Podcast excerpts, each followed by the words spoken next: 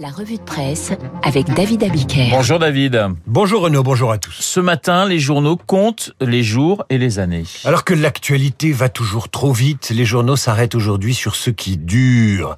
À commencer par le conflit en Ukraine. 100 jours, titre le Parisien aujourd'hui en France. Héroïque jusqu'à quand, se demande-t-il, alors que les Ukrainiens euh, continuent à subir la, la, la guerre. Pour le Figaro, après 100 jours, l'étau se resserre sur le Donbass, estime le Figaro. Qu'est-ce que 100 jours de guerre face aux 70 années de règne de la reine Élisabeth qui font la une de West France? Là encore, le temps passe et la presse compte les années.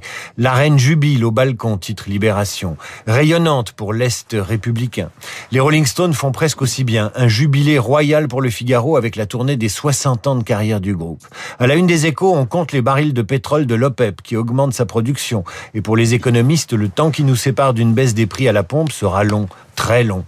En une du Parisien Week-end, on célèbre un autre anniversaire, les 45 ans de la guerre des étoiles, alors que 70 000 fans viennent de se réunir lors d'une convention géante en Californie. Le Dauphiné et les dernières nouvelles d'Alsace comptent enfin les profs, et il en manquera à la rentrée si l'on en croit les organisations syndicales. Et puis il y a Newsweek, qui se demande si les jours de Poutine ne sont pas comptés. Poutine aurait été euh, traité pour un cancer en avril, selon le site d'information, selon un site d'information américain.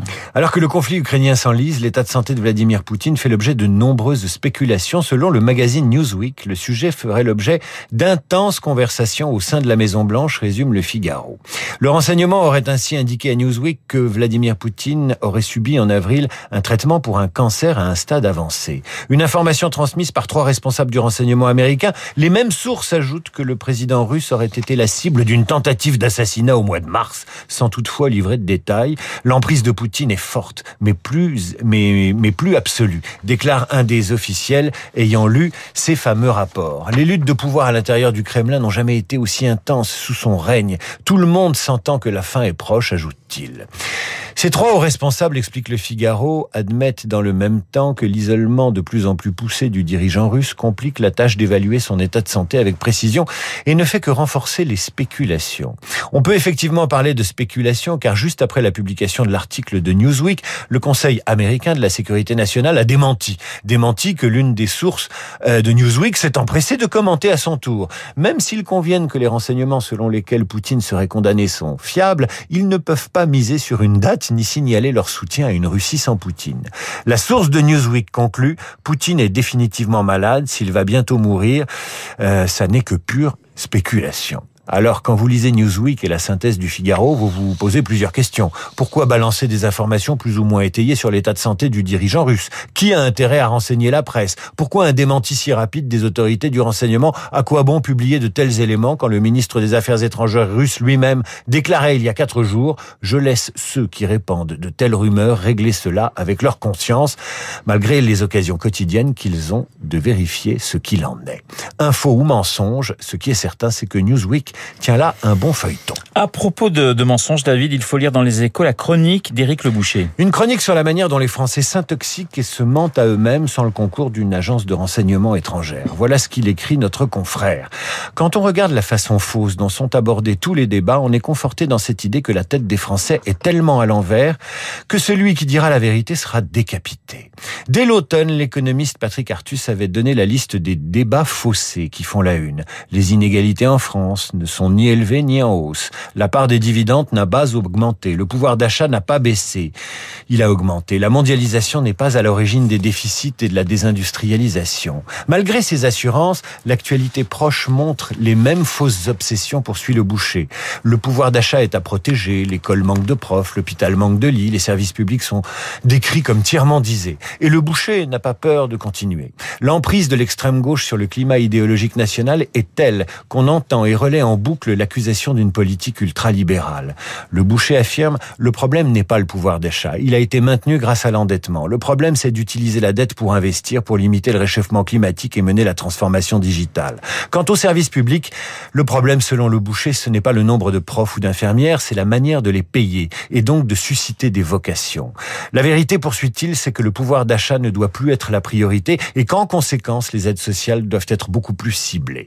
La vérité est que les services publics doivent être transformées de fond en comble. La médecine de ville et l'hôpital, par exemple, doivent redéfinir leur périmètre. L'école doit remobiliser les profs plutôt que d'en embaucher. Leur statut est devenu une paralysie. Et Éric Le Boucher conclut, la situation politique française est désastreuse. Il est devenu impossible de parler vrai. Ce sont ceux qui accusent Emmanuel Macron de refuser les débats qui en sont responsables.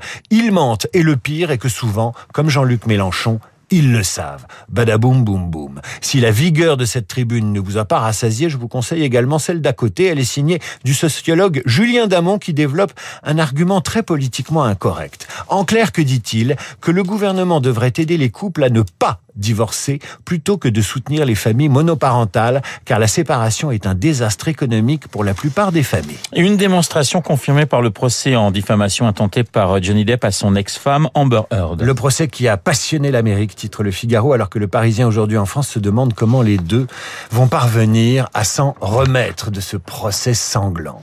N'empêche la répartition des dommages et intérêts de notre libération érige le héros du pirate des Caraïbes en vainqueur contre les accusations de son époux. Une décision dont la jeune femme va faire appel, mais qui prouve que soit euh, que Hollywood a lancé MeToo, euh, la justice, en revanche, peut en réfréner les ardeurs. De quoi ulcérer les féministes jusqu'en France. Caroline Haas du collectif Oser le féminisme tweetait hier à Amber Heard et à toutes les femmes qui ont été ou sont victimes de violences de leur mec, mari ou de leurs ex, on vous croit. Un tweet repris par le journaliste et écrivain Claude Veil avec ce commentaire mi-figue, mi-résigné. La justice, on s'en fout. Le droit, on s'en fout. Les procès, on s'en fout. Le contradictoire, on s'en fout. On croit en Heard, et puis c'est tout. Et la revue de presse de David Abiquier, on ne s'en fout absolument pas. Merci David. Excellente comme tous les matins sur notre antenne. Je vais y arriver. Je vous souhaite un excellent week-end. 8h38, l'heure de retrouver euh, Guillaume Durand, Esprit Bonjour Guillaume. Mon cher Renaud, bonjour. Est-ce que vous savez ce que c'est que la bigorexie? Ça vous concerne directement. Ah bah, allez-y, dites-moi. Alors la bigorexie, c'est la maladie des gens qui ont fait du sport toute leur vie comme des malades. Et quand ils arrêtent leur carrière professionnelle, par exemple c'est le cas des tennisman, mais ils en font encore plus pour compenser parce que c'est une sorte de drogue absolue. Mais c'est vous n'avez pas, ce qui est bien, c'est que vous n'avez pas deux sportifs en face de vous, mais deux journalistes politiques. Dans un instant, ah, esprit. Renaud, attendez, attendez. Le marathonien. Ah, non, seulement de la télévision et de Paris Match, mais en plus le marathon du marathon. Je ne vais pas tout dévoiler. C'est Vicente Lizarazu qui souffre de cette, euh, cette maladie. Une maladie incroyable. Hein. Mais Bruno va plutôt parler euh, politique que, sport euh, ce matin. Alors, il va vous parler d'une affaire curieuse qu'il a entièrement montée tout seul dans sa salle de bain. C'est Mélenchon-Sardou. Écoutez, j'ai hâte d'entendre ça.